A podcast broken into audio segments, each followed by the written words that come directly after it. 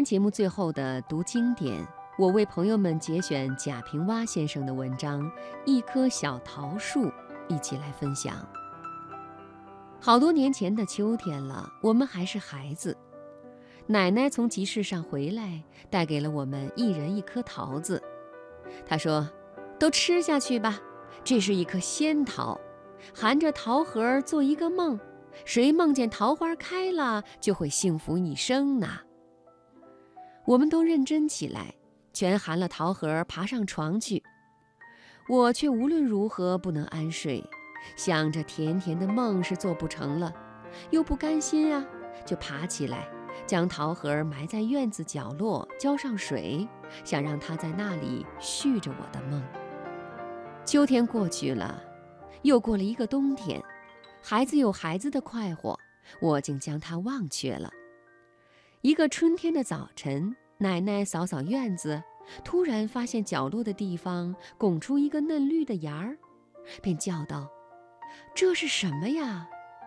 我才恍然大悟，想起了它，它竟然从土里长出来了。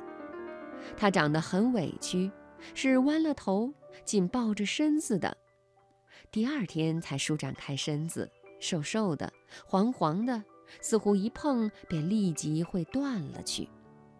大家都笑话他，奶奶也说：“这样的种子呀，长出来也都是野的，结些毛果子。”必须得嫁接才成，我却不大相信，因为它长得不太是地方，谁也不再理会。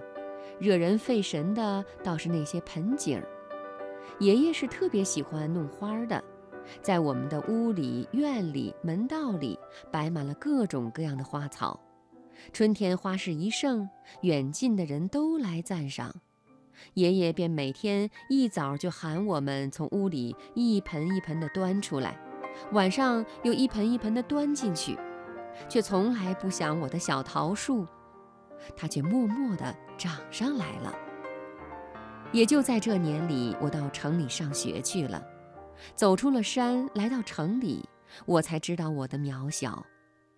山外的天地这么大，城里的好景这般多。我从此也有了血气方刚的魂魄，学习呀，奋斗啊，一毕业就走上了社会，要轰轰烈烈地干一番我的事业。那家乡的土院，那土院里的小桃树，便再也没有去理会了。如今它开了花儿，虽然长得弱小，骨朵不见繁茂，一夜之间花竟全开了呢。我曾领略过山前的水蜜桃花，那花开得艳艳的，可我的小桃树一颗仙桃的种子却开得太白了，太淡了，那花瓣儿单薄得像纸做的似的，没有肉的感觉，没有粉的感觉，像患了重病的少女，苍白的脸，又偏苦涩涩的笑着。我忍不住几分忧伤，泪珠。又快掉下来了。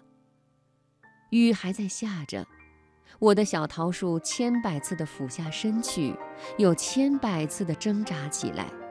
一树的桃花一片一片湿得深重，像一只天鹅眼睁睁的羽毛剥落，变得赤裸了，黑苦了。